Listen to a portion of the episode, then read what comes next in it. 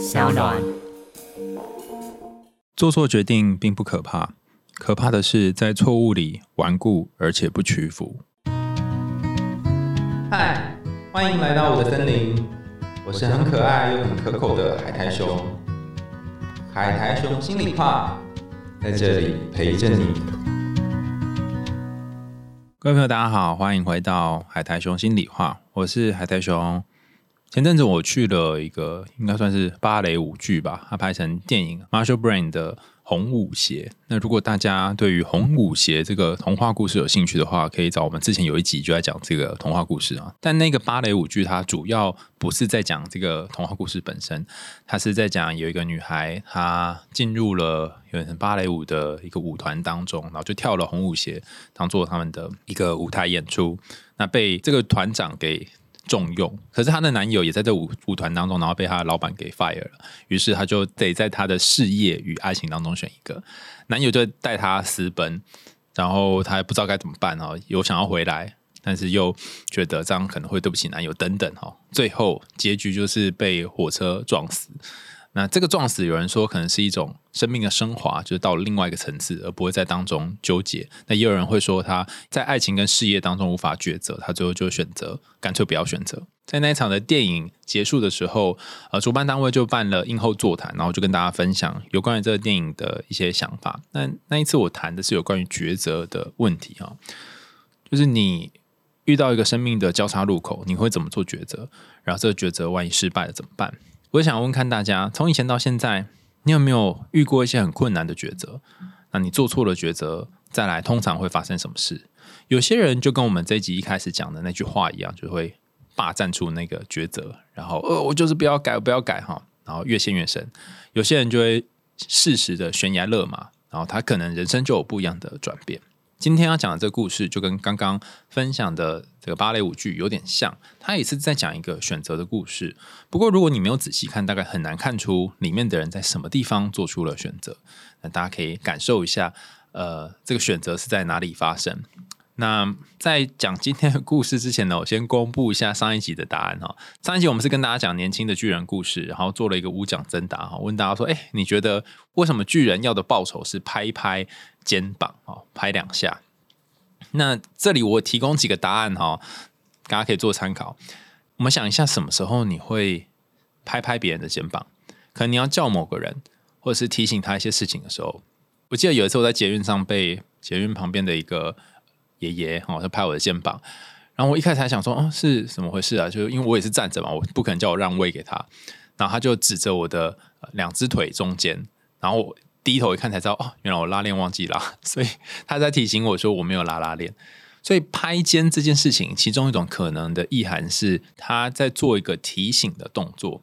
那前面那个年轻的巨人故事里面，不是有在讲的两个人，不论是农庄主人或者是铁匠，都是很吝啬的人吗？或许他是给一种提醒：当你很吝啬的时候，是不是要稍微拍拍自己的肩膀，想一想，我人生还要继续这样过吗？或者是我有其他不同的选择呢？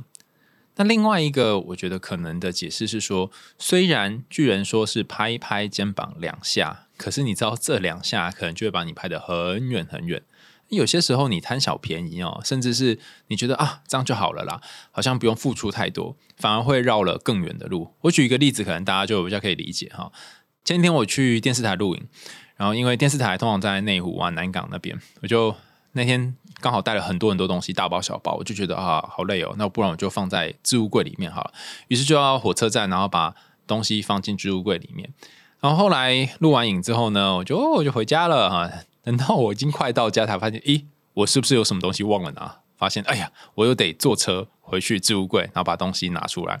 拿出来之后，我又发现一件更悲惨的事，就是已经没有任何大众运输工具，已经超过十二点，所以我就只好坐计程车回家。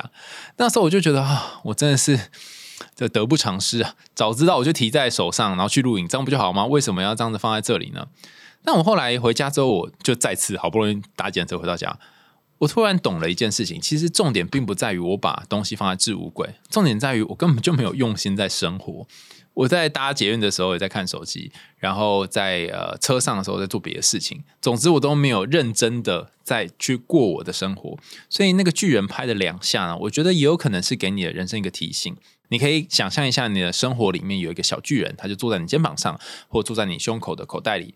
当你有一些事情呃太过投入的时候，甚至是心不在焉的时候，他就跳出来，哎，拍拍你肩膀两下，那或许你就会惊醒，就像被拍到那个稻草堆上面一样。好，那如果大家还有不同的想法，也欢迎留言给我们哦。因为就是童话吧，就是大家可能有不同的投射跟设想哦，所以你可以在留言处告诉我们说，哎，我觉得那两下其实不是的哈，有可能是什么什么，是什么意思？好，那我们就要来讲今天的故事喽。大家可以找一个舒适的位置坐下来，然后调整你的呼吸，讲故事喽。有一年，敌人包围了东印度，他们说，如果不拿到六百块，绝对不要撤兵。于是，城里面的主人就敲锣打鼓，然后宣告说：“谁能够拿出六百块钱，就可以当这个城里面某一个镇的镇长。”当时有一个很穷的渔翁，正在和儿子在海边捕鱼。敌人打进来的时候，刚好夺走了他的儿子。可是蛮奇怪的哈，夺走儿子的同时呢，敌人又给这个渔翁六百块，就买儿子的钱了啊。这个父亲就拿着钱去给了城里面的大官，那敌人呢就撤退了，渔翁就当上镇长。接着城里面又贴出了告示，告示说如果有谁没有称这个渔翁镇长先生，就要处以绞刑。让我们把镜头转到这个无辜被卖的儿子那边，儿子在九死一生当中呢，从敌人的手里逃走了。他来到了一个山脚，然后旁边是一座巨大的森林。走着走着，经过了森林，突然眼前的这座大山裂开了。他走到里面去，然后来到一个广阔的魔幻王宫，那里所有的桌椅板凳都披着黑色的绒布。此时迎面走来了三位公主，全身都穿着一袭黑色的套装，只露出一颗小小的白色脸蛋。其中一个公主说：“男孩，别害怕。”我们不会伤害你。第二个公主说：“只有你能够解救我们了。”男孩看到两个公主，就回应他们：“我乐意效劳，只是我该怎么样才能够帮助你们呢？”三号公主开口了，她说：“我们希望你在这里住一年。”这一年内既不能说话，也不能够看我们一眼。不过你有什么需求，尽管开口。你可以传 line 给我们，只要我们能够做到，都会尽量的满足你。于是这个男孩就在那里住下来。过了一段时间，他传 line 过去跟公主说，他得回去探亲，看看他爸。公主们答应了，临走时让他带上一袋金币。还有他穿过来的旧披风，并且要求他只能请假一个礼拜，一个礼拜之后就得要赶回来。接着，他被一道从天上射下来的光传送到了东印度。他在以前和爸爸住的那个茅屋当中找不到他老爸，于是便拿出手机，打开 IG，点开和爸爸的合照。他就拿这个合照问路过的一个路人甲说：“你好，这个是我爸爸。”他是一位穷渔翁，你知道我爸在哪里吗？路人甲看到 IG 上面的照片之后，惊慌失色，说：“哎呦，要求我，你怎么这样叫我们镇长大人呐？你这样称呼他，可是要上绞刑台的哦。”男孩此时才知道，哎呀，原来老爸当上镇长了。于是他来到镇公所，跟他老爸说：“渔翁老爸，你怎么到这里来了？”他爸看到一个男孩过来，还来不及认出这个人是谁，有点惊慌的对这个人说：“嘘，你可不要这样大呼小叫，如果让城里面的大官听见了，你就会被送上绞刑架。”可是这个孩子却不肯改口，还是叫他爸爸渔翁。于是他就被带上了绞刑架。眼看这个男孩就要被处死了。他跟身边架着他们的士兵求情，他跟这些大哥们说：“哦，大哥们，行行好吧，让我去见见我们最后住的那个地方，看看鱼棚的最后一面吧。”于是这些士兵们看着他蛮可怜的，就说：“好了好了，你赶快去看了哈。”所以就让他放行一段时间。男孩就披上了旧的披风，回到刚刚要处刑他的这个城里面，然后在那些大官面前，就当初给他爸镇长这个职位的大官面前，告诉他们说：“你们瞧瞧，我就是那位穷渔翁的儿子，我以前就是穿着这件衣服帮我爹娘赚钱的。”这时，他把 A.K.A 镇长哈跑出来，然后终于才认出了这个男孩，并且请求男孩原谅，把他带回家。爸爸搂着儿子，儿子向他讲述了发生的一切事情，包含自己是如何走进大山当中的森林，大山如何裂开，又是如何走进魔幻的王国，魔幻王国当中三位露着小白脸的公主，还有公主要男孩别怕，并说只有男孩可以解救他们，等等的种种事迹。听到这里，他妈妈终于出现，并且说话了。妈妈说。这恐怕不好哦。你带这根神圣蜡烛去，并且在他们脸上滴上几滴融化的蜡烛。这个妈妈应该是有修 BDSM 的调教课程，所以才会有这种东西藏在家里面。于是男孩又回去了。他回到了魔幻王国，心里面充满了恐惧。他趁着三个公主仍然在睡觉的时候，在他们脸上滴上了融化了的蜡烛。公主们的身体都白了一半，三个公主立刻跳起来，其中一个大骂说：“你你这该死的东西！我们不报此仇，誓不罢休！现在世界上再也没有人能够救我们了。我告诉你，我们还有三个兄弟，他们仍然被七根铁链铐着，到时候他们会把你撕得粉碎的。”接着，一声撕心裂肺的尖叫就这样响彻整个魔宫的上空。男孩从窗口一跳，然后跳出去了。可惜在跳出去的那一刹那，跌断了自己的腿。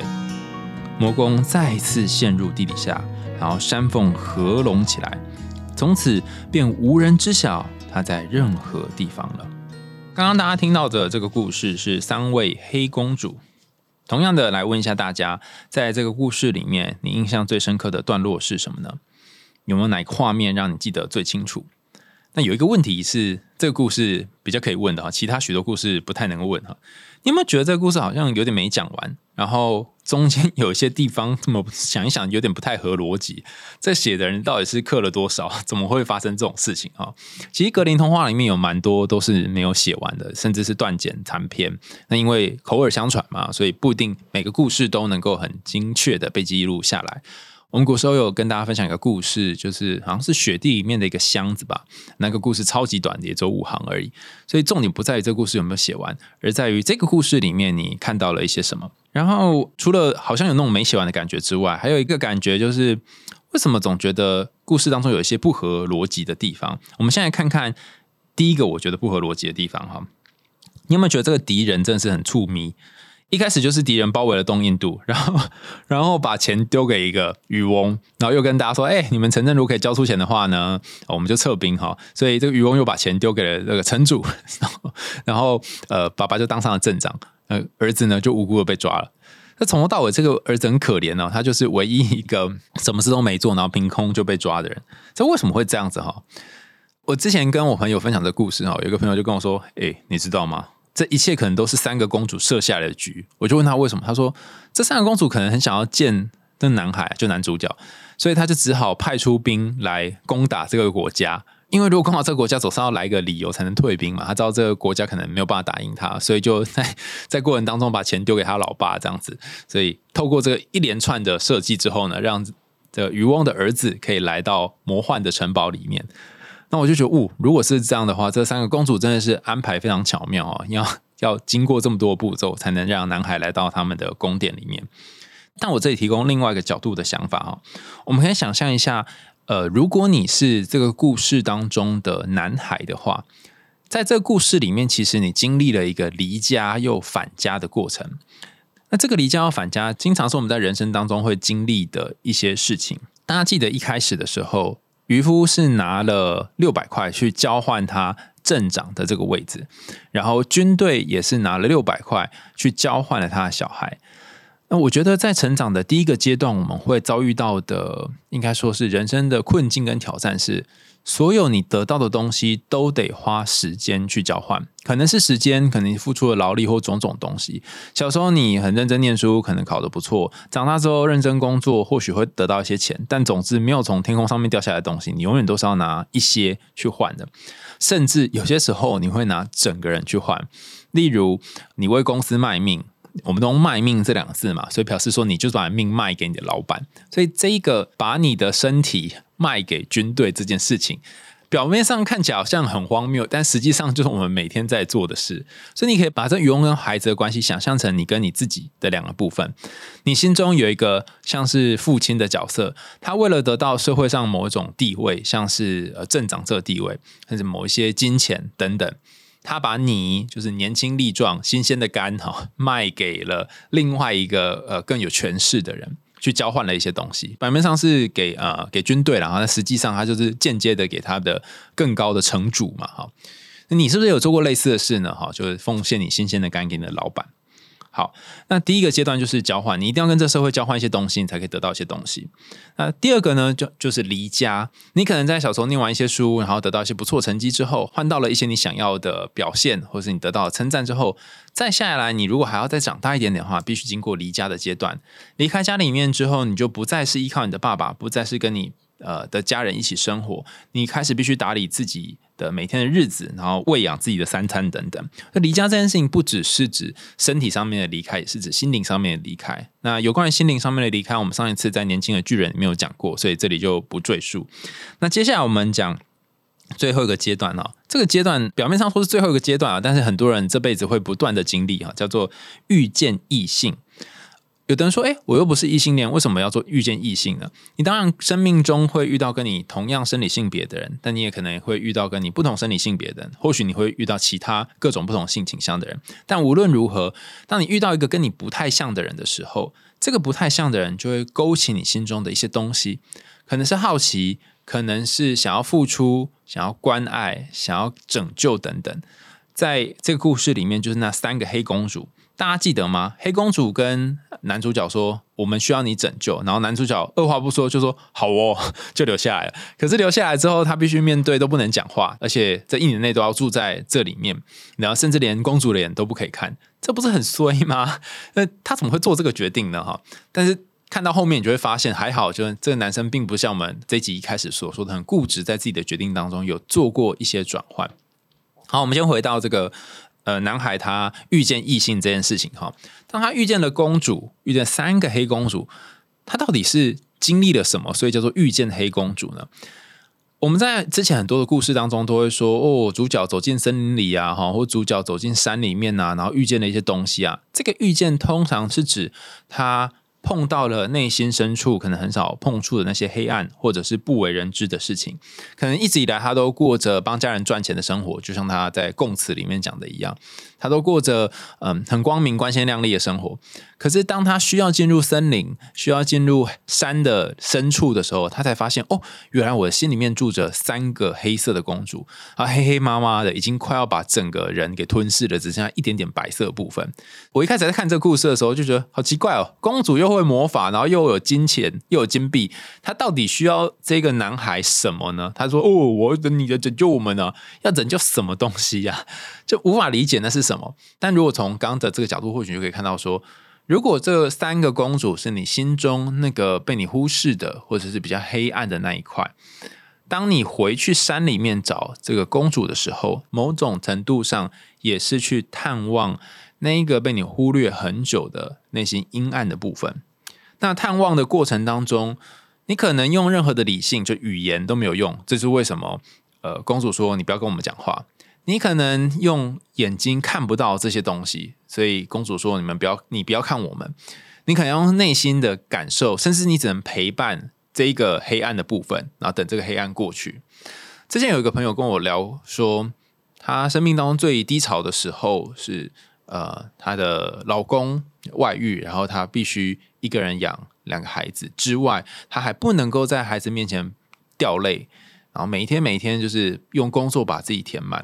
那只有在晚上孩子睡着的时候，他会他才会开始默默哭泣。然后他说，这个默默哭泣的时候，好像就是自己有一个第三个孩子哈，两个睡觉孩子加上这个第三个孩子，那他也不能做什么，就只能陪在这个孩子旁边和他一起哭。那常常有时候孩子可能睡着一两点了，然后哭哭哭哭，可能两三点了，然后其中一个孩子又醒了，然后又弄一下，然后等到天亮之后，拖着疲惫的身躯，然后去工作这样。我就问他说：“那一段最辛苦、最难熬的时间是怎么经过？”他说：“他也不知道，就这样熬着熬着就过了，就可能有半年到一年的时间，他都是在这样日子里面过去。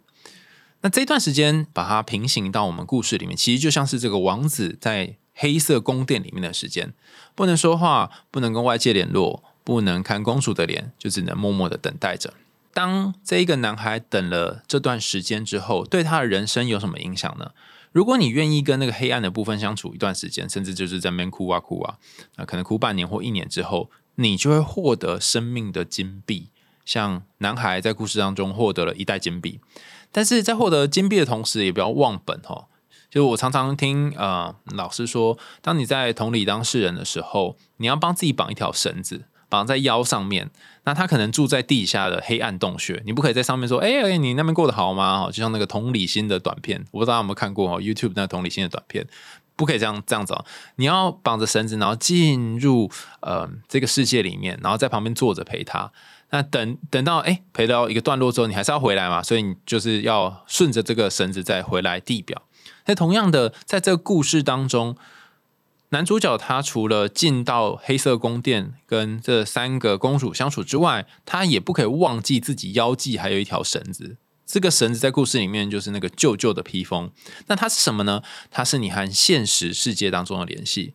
之前有一集哈，我忘记哪一集了。如果听众想起来是哪一集，可以留言告诉我。有一集中影老师有谈到说，哎，我们在探索内心世界的时候，不可以。太过深入的完全探索内心世界，因为你会失去和现实世界的连接。因为待久了，你可能会无法呼吸，总是要回到现实世界当中。这里的现实世界指的是工作，或者是和其他人真实的这种互动，和别人聊天呐、打打屁等等。好，那所以这个故事的男主角呢，他就回到了他在的这个东印度王国。回到东印度王国之后，发现哎，为什么他以前习惯的环境已经有所转变了？有些人在。历经内心的风暴之后，可能发生了一些事情，或者是有一些创伤经验之后。他再次把意识，就是意识的光照到生活里面，会觉得嗯，好像跟我之前认识的世界不一样。因为那时候他在混沌里面，可能就是每天都飘来飘去啊，然后也没有把注意力放在生活里面，就等于是可以过活就好了。那等于这个男主角也是遇到同样的状况，甚至他爸都不见了，他才问村民说：“哎，他爸在哪里？”那这段话有一个好玩的地方啊，就是哎，我们什么时候会问说“我爸在哪”？你大概不会有事没事会问嘛？代表说你爸他不在你原本以为的地方，在这个男主角的心里面，爸爸跟他当初是一起捕鱼的伙伴，爸爸的工作就是捕鱼嘛。那他心中的那个印象一直是爸爸是一个穷的渔夫，可是没想到他问了村民之后才知道，路人甲村民就告诉他说：“哎，你爸现在已经在当镇长了。”但是这个主角他其实有点不相信，所以他去到。宫殿里面找他爸的时候，还是叫他爸爸穷渔夫。这个段落其实在描述的是，当你历经了刚刚那一段很黑暗的过程，你和潜意识里面你很少碰到那些东西相遇之后，如果你经过这个历练，你会变成一个不一样的人。你不再是当初的渔夫，你你可能已经有镇长的身份了，你可以再去挑战一些更困难的东西。只是你还不习惯，所以你一直以为自己仍然只是个渔夫。但他遇到了爸爸之后呢？爸爸对他的方法也蛮严厉的哈。首先，他爸爸没有认出来他是谁，就像这个主角，他一直以为他爸还是渔夫一样。爸爸也看不出这个已经蜕变的儿子是他的儿子，他觉得是别人，而且还说：“哦，你在乱讲话，我就要送你去死哦！”哈，哎，还真的送他儿子去死了。但当儿子去到绞刑台之前呢，他做了一件事情，他回去拿上他那个旧的披风。然后回去给他爸看，然后他爸就哦，原来你真的是我的儿子。这意味着什么呢？意味着我们刚刚说你潜入那个地底的那一条带子，有可能一个绳子或一个安全的安全保护装置之类的哈。你顺着这条带子回来，才有办法找到原先和现实世界当中的一些连接，否则可能转过身来，你就会发现，哎，爸爸也不认识你了，妈妈也不认识你了，身边的人也不认识你了。那这段讲的很玄哈，我用一个例子让大家比较可以理解他在谈什么哈。有一段时间出国的时候，看到有一本书，我已经忘记那本书的书名了，但是它是原文的书，然后再讲一个居住在都市的男子，然后他到山间去灵修的过程。那他去的那个灵修的地方是有一点，我不知道他有没有听过那个死藤水，就是在原始部落里面，然后喝一种可能会包含一些迷幻成分的的东西，就药草类的东西啊。大家可以上网 Google 一下死藤水啊，因为我了解也不深。但总之我要描述就是他喝了那个死藤水之后，然后经历了非常痛苦的在地板上翻滚啊。然后他看到很多他过去没有看过的种种的幻象，他又经历经历了一种内心很平和的感觉。反正各种过程，嗯，或许大家上网搜寻会比较清楚。总之，那个故事里面在讲说，哦，这个男子呢，他就做了这整整个仪式。可是当他回到现实世界以后，他发现，就他从那个丛林回来，有原始部落回来之后，他回到他真实的世界生活的时候，哎，他觉得他跟这个世界有一个感受是。他把手放在桌子上，但是他的手和桌子之间好像隔了一个东西。他把咖啡放到嘴旁边，然后准备喝下去的时候，也会觉得咖啡和自己的嘴唇之间好像隔了一个东西，好像他的身体旁边包了一层薄膜。不知道为什么，他觉得他好像没有完全的灵魂回到身体的这种感觉。那这本书在最后面就说，呃，其实我们要进入潜意识的探险呢，是需要一些。引导，或者有一些人，他可以拿一个绳索，就像这个旧的披风一样，让你有机会可以回来。否则，你可能就会在里面进入一个很发疯的状态，然后失去你的意识之舵，船舵那个舵。那因为我已经忘记这本书了，所以好像很困难佐证，也不晓得他是从哪里来。但是有一个可以佐证，是大家去找一下荣格的故事。他早年有一段时间在。塔楼里面啊，经历了很疯狂的阶段，然后写了著作红书。那时候写的东西，其实大家都有点读不太懂，很难懂的原因，是因为它不是用文字或语言可以描述的，它可能是一个潜意识的语言。然后我猜测或许是这样。那如果有更了解的伙伴，也可以提供一些你的看法在留言的地方。但总之呢，我想要表达就是，嗯，你去一个未知的地方，这个未知的地方可能是有潜意识所领导的。或许不太能够这样贸然的自己去，可能要有一个跟现实社会的连接，或者有一个人陪你去，这样你才有办法可以回来。那故事进展到他爸认出了这个男主角，然后带回家，但是故事的结尾却非常奇怪。我们在录这一集的时候，制作人就问我说：“哎，好奇怪哦，为什么这个听起来像是一个没有结局的故事？”哈，那我反而觉得这个没结局的故事，在最后这一段哈，才表现出这个故事最真正精华的地方。这个男主角回到家之后呢，他妈终于出现了。他妈从开始到现在都没有出现，但最后这一段，妈妈出现跟他说：“哎，我跟你说哈，那个你遇到那三个公主啊，很危险啊，哈，再再去有点不太好啊，你不要再回去了啊。如果你要回去的话，就带这个蜡烛回去，然后在他们脸上滴蜡烛的那个蜡，而且是不是一般蜡烛，是神圣的蜡烛。”然后男孩虽然回去的过程当中充满恐惧，但他就真的把蜡烛滴在这些女孩的脸上，然后这个女孩就就就消失了。虽然走的时候落下狠话，这样。那男孩虽然没有办法全身而退，但至少呃他离开了这个宫殿，摔断了腿。但我在猜，可能加一些怎么义肢或者拿个拐杖，可能还是可以过下半辈子。然后故事到这就结束了，没有交代说，哎，这三个公主她到底为什么要被救？还有。这个男孩理论上在这些童话故事当中都会变成某一种拯救者，他也没有拯救公主啊，没拯救就算了，还拿蜡烛去滴人家，这也太奇怪了吧？然后那个妈妈从头到尾都没有出现，然后最后才来这个一个回马枪，妈妈这是他，所以这个孩子是个妈宝嘛？就是妈妈给他一个呃指令，然后他要去做嘛？我觉得可以从一个角度来看当然如果你有。其他的想法也欢迎留言告诉我们哦，因为我还没有听过其他人有没有不同的诠释，但我自己的诠释这样子。我觉得妈妈出现的那一段话，那个声音就说：“哎，你要不要拿蜡烛去滴？”它其实不是真正的母亲，而是指你可能到了一个地方，然后内心有一个预感，或有个声音突然出现，然后那个声音提醒你。比方说，我不知道大家有没有一种经验哈，就是你去一个陌生的地方。然后可能是森林的某一个角落，或者是某个建筑物的旁边比较阴暗的地方，你虽然有点好奇想要过去，可是心中却有一种感觉是还是不要去比较好吧。甚至是你坐在某一个人的旁边，然后你只是在呼吸，或者是只是呃坐着休息而已。这个人你可能不认识，你就会有一种感受是好像不太适合再继续坐在他身边，所以你就离开。等等，像这些我们都称作预感，或有人说是第六感之类的。那通常这些预感发生的时候。你不会想太多，或许你就会按照这个预感去做，然后还好，后来可能就没有发生糟糕的事情。如果你有这种很神奇的经验，就是哦，你有个预感，然后你顺着预感去做，那欢迎大家也可以在啊留言的地方告诉我们说，哎，你的预感是什么，然后发生什么事，很想听看大家的故事。然后下次我如果收集到一些有趣的预感，或是收集到一些特别预感的故事的话，我们在节目当中跟大家分享。好，所以妈妈的这一段，你拿蜡烛去滴那三个公主。或许就是某种预感。如果没有进入这个预感，会发生什么事呢？我们将故事稍微倒带一下，看一下先前这个男主角和那三个公主的约定。男主角进入了这个黑黑的宫殿之后，所有的东西都是黑的。那公主跟他说：“你不能够讲话，也不能够看我。”如果是你，你被困在宫里，然后不能做这些事，公主还没有跟你说你要怎么解救他们，那你难道这辈子都要在这里面吗？所以我在合理怀疑哈，男主角说：“哦，我要回去探亲哈。”这段话是某种程度上面他想要逃跑，而不是 而不是他真的就是只是回去探亲而已。所以我在猜，这个男子或许某种程度上面也不太想继续待在这个地方，或是在这里是很辛苦的。虽然他知道，光是陪伴在这三个黑黑的公主旁边，本身就是一种帮忙。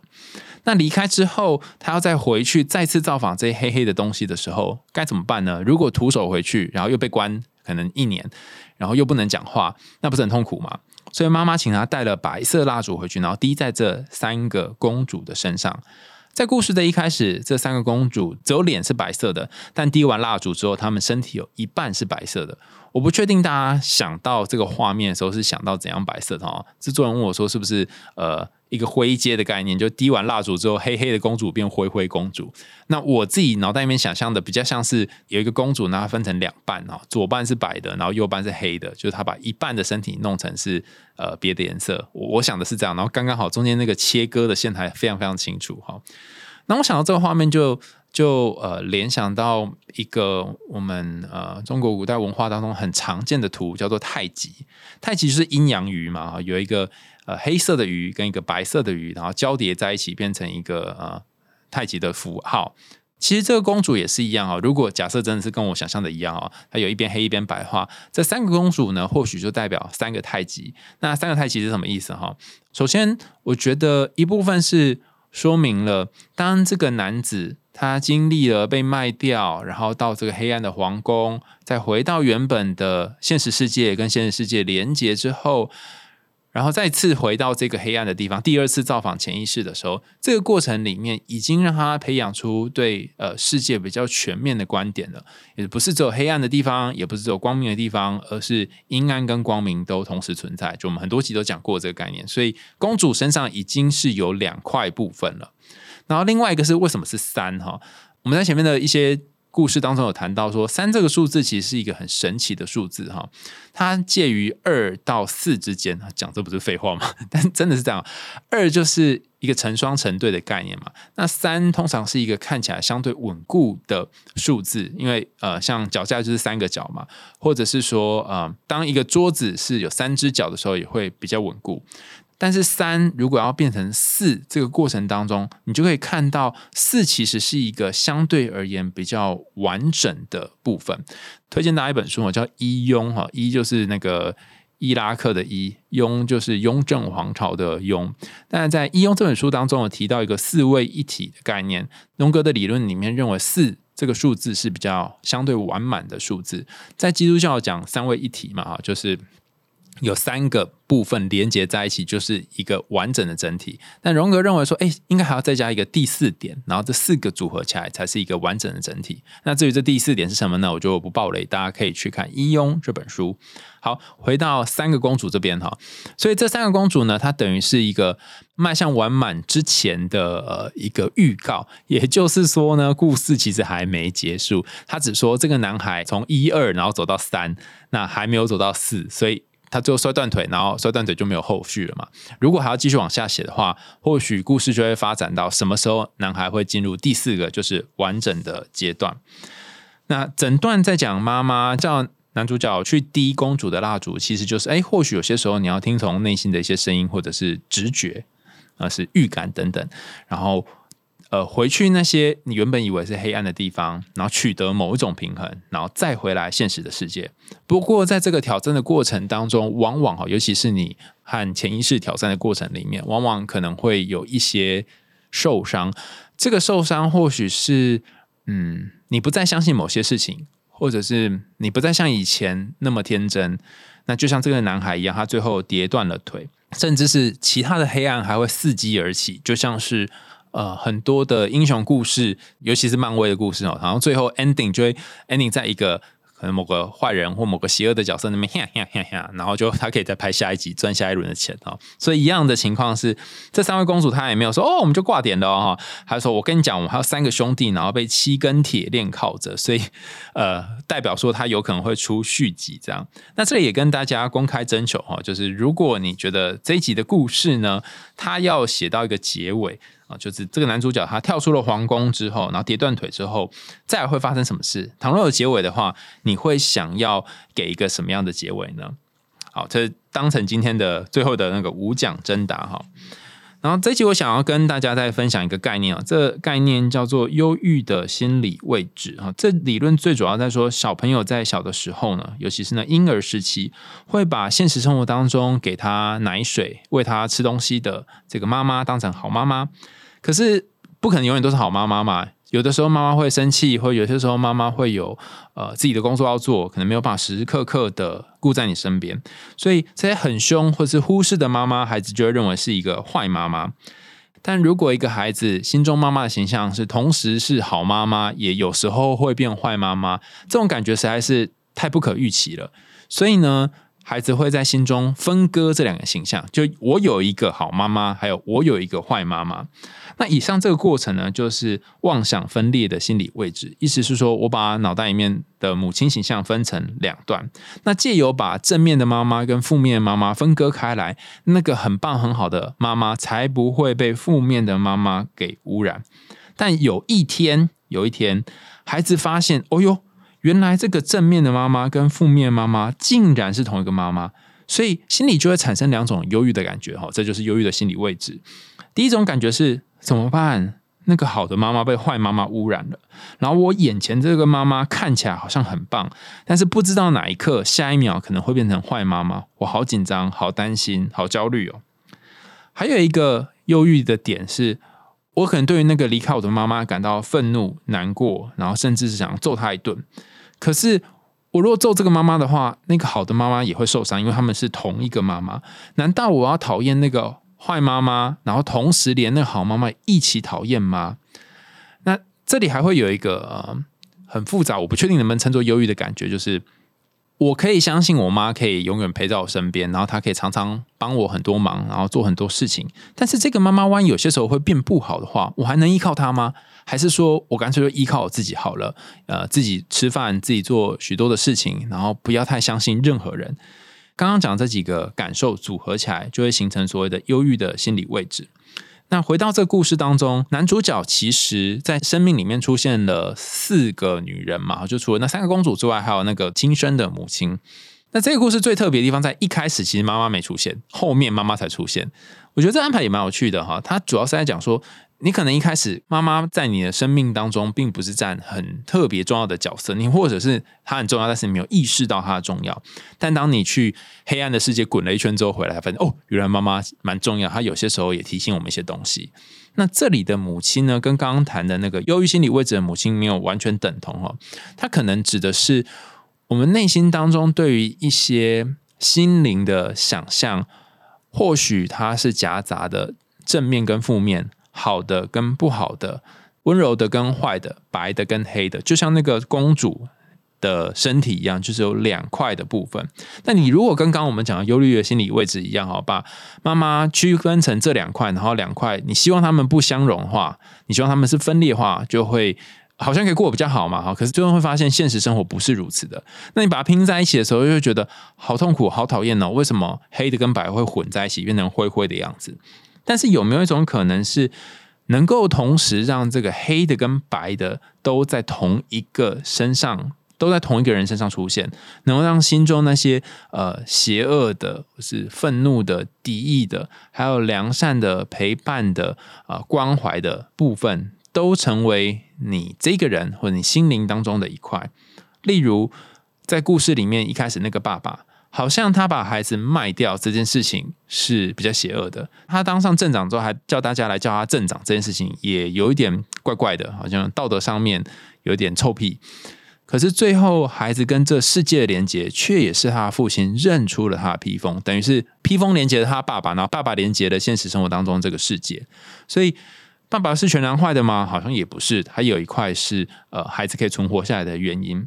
那例如故事当中这个妈妈，好像叫孩子拿蜡烛去第三个公主，似乎有点坏。可是妈妈某一个角度上，是不是也想要保护这个孩子，希望孩子可以不要再被那三个公主给绑住迷惑了呢？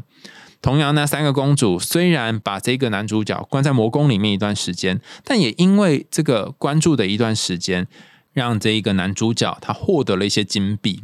你可以想象成是他沉潜的这段时间得到了一些心灵的保障，所以这里面的每一个角色，他好像都不全然是好的，也不全然是坏的。只是当你被黑暗包围的时候，你有没有办法从自己的腰际拿出一根神圣的白色蜡烛，然后照亮这个黑暗的部分而已？最后，我想跟大家说，生命当中有很多魔鬼哦，是杀不完的。就像故事最后那三个公主说：“哦，我们还有三个弟弟哦，然后他们被铁链绑着哦，你就等着瞧，这样子哦。你大概要让那些糟糕的事情、讨厌的人从你眼前消失，是几乎不可能的。但你唯一可以做的事情是，我像我刚刚说，拿出蜡烛，然后照亮你眼前的路途。如果你现在有想做事，如果你有……关心的人，或者是你有想成为的自己，想很远很远的未来，对你来讲可能不容易。但是你可以拿着蜡烛，然后照照眼前的地板，照照身边的人事物，先把你身边的人照顾好，甚至更基本一点，先照顾好你自己，披上披风，跟现实社会做一点点连接。那些过往的经验或许在你心中占一定的位置。但他们不一定要阻挡你的人生，而如果你过去曾经做了错误的选择，就像我们节目一开始说的一样，那也没关系。就像这个主角，他虽然曾经跟三个公主待了一段时间，但是他仍然有机会跳脱出那些公主的掌握，然后展开他的第二人生。所以，不要因为你的一次错误选择，就觉得哈，我人生就此完蛋了。你还是有第二个可以开拓你下一个生命的时刻，虽然可能要付出一些代价，例如说可能断一只腿之类的。听完今天的故事，大家有什么感觉呢？在这当中，你印象最深刻的是哪一个段落呢？然后，如果你想要写结，如果你想要写结尾的话，也欢迎大家留言告诉我们的想法哦。又到了节目尾声，感谢大家收听，欢迎大家在 Apple Podcast 或是其他留言管道告诉我们你听完故事的想法，也欢迎大家透过 Sound 这个平台赞助阿雄我们家猫咪的罐头哦。想听更多有趣的童话故事和心理学知识吗？我们海熊心里话，下次见啦，拜拜。